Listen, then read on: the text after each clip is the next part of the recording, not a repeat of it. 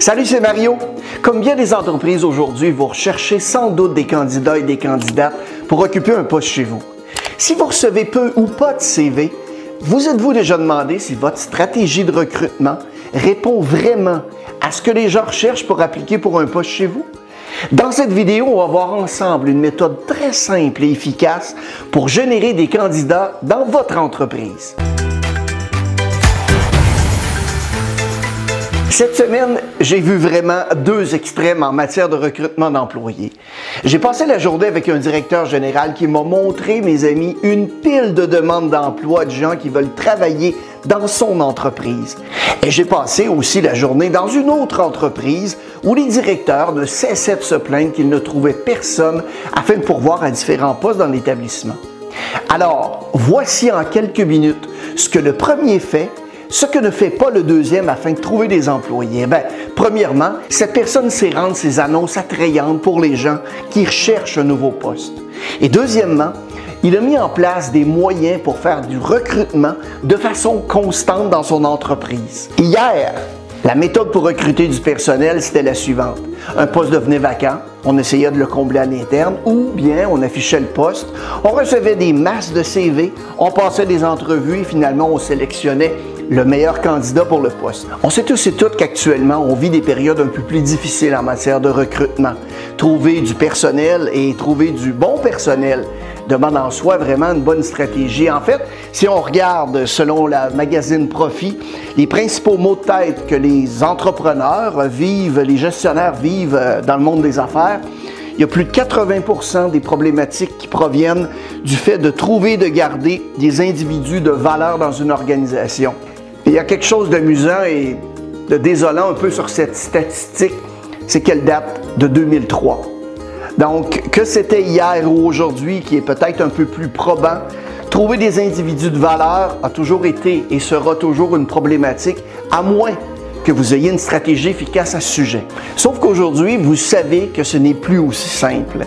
Pourtant, il y a beaucoup trop d'entreprises et des PME qui utilisent encore cette approche. Et quand on regarde le marché de l'emploi, on constate, selon le Tower Spirit, les chiffres suivants. Il y a 12% des gens qui sont des chercheurs d'emploi actifs. 44% sont des passifs réactifs mais ne cherchent pas d'emploi. 29% sont satisfaits de leur emploi actuel et doivent être convaincus pour changer d'entreprise et 15% veulent tout simplement pas, sont indisponibles à changer. Et quand vous suivez la méthode conventionnelle qu'on a décrite plus tôt, vous vous adressez donc à seulement 12% de la population. Vous voulez des résultats différents? Eh bien quoi? Vous devez adopter une approche qui est différente. Allons donc voir ce qui amène le 73% de potentiel de candidats à vouloir changer d'entreprise. Et contrairement à ce que l'on peut penser, ce n'est pas toujours la cause du salaire que les gens veulent pour améliorer leur sort. En fait, il existe sept raisons majeures pourquoi les gens veulent se trouver un autre emploi. Et croyez-le ou non, le salaire arrive en sixième position. L'argent est important, ça, ça, permet de payer les factures. Et après tout, on, on doit penser à nos finances personnelles quand on décide pour quelle organisation on veut travailler. Mais plus important, selon l'étude nord-américaine, c'est le manque d'opportunités à utiliser ses compétences et ses habiletés dans le cadre du travail qu'on est embauché à faire. Quand les gens peuvent mettre à profit leurs compétences et leurs habiletés dans le cadre de leur travail, ils ont tendance à éprouver un sentiment d'utilité, de confiance en soi et d'accomplissement personnel. Les mauvais gestionnaires arrivent en deuxième position. Les managers, en fait, restent parmi les trois principales raisons pour lesquelles les gens quittent leur emploi.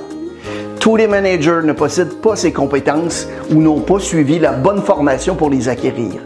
Il y a dans de nombreuses organisations des managers qui ne donnent pas de feedback ou de coaching alors qu'ils sont censés guider leur personnel.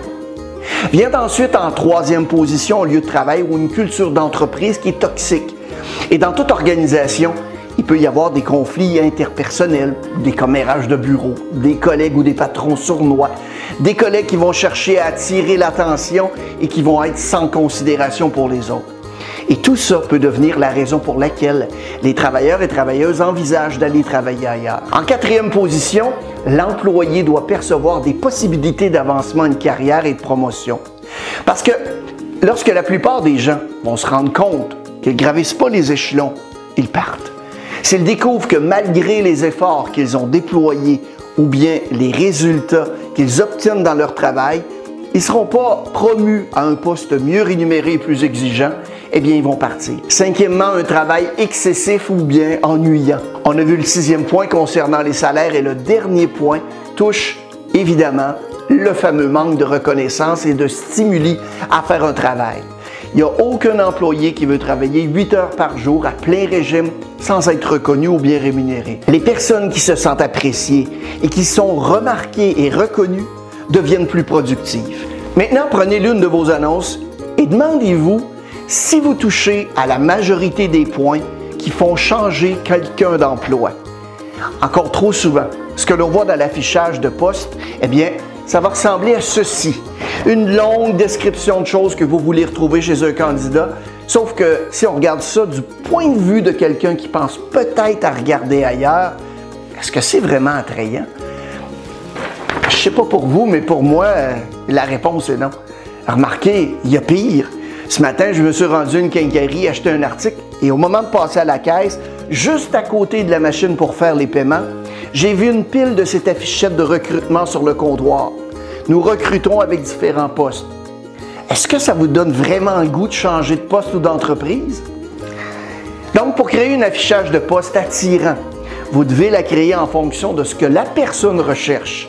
Vous voulez attirer les candidats du bassin du 73% et non pas du 12 c'est pas la description de votre entreprise, ni la liste des tâches, responsabilités, et encore moins les prérequis pour le poste qui vont attirer quelqu'un. Voici d'ailleurs un exemple à ne pas faire que j'ai trouvé sur le site internet d'emploi offert d'un marchand pour un poste de mécanicien. Est-ce que ça vous donne vraiment le goût de faire application?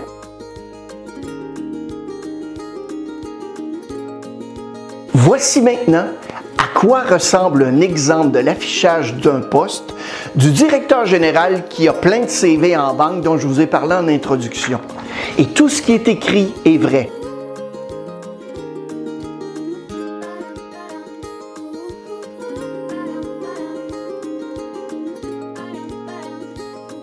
Est-ce que vous voyez où se situe la différence? Elle se situe à l'importance qui est accordée à ce que veut la personne pour changer de poste? Elle pige dans le bassin du 73% D'ailleurs, si vous la regardez en détail, vous verrez qu'on touche à plusieurs des raisons pourquoi les gens vont vers un autre emploi qu'on a vu précédemment. Maintenant, ça ne s'arrête pas là. Vous devez aussi avoir une stratégie de publication. Évidemment, vous devez afficher votre annonce d'abord et avant tout dans une section carrière ou poste offert sur votre site Internet. Les médias sociaux sont évidemment une autre source d'affichage qui est intéressante. Pour les postes qui ont un haut taux de roulement dans votre établissement, vous devez laisser en permanence cet affichage. Vous devez investir un minimum ensuite en publicité ciblée Facebook ou LinkedIn à toutes les semaines.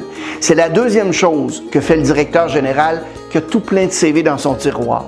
Il investit hebdomadairement un montant minimum dans une stratégie ciblée sur Facebook et LinkedIn. Ça ne donc pas être plus complexe que ça. Présentez le poste que vous recherchez, affichez les avantages du poste d'abord et avant tout.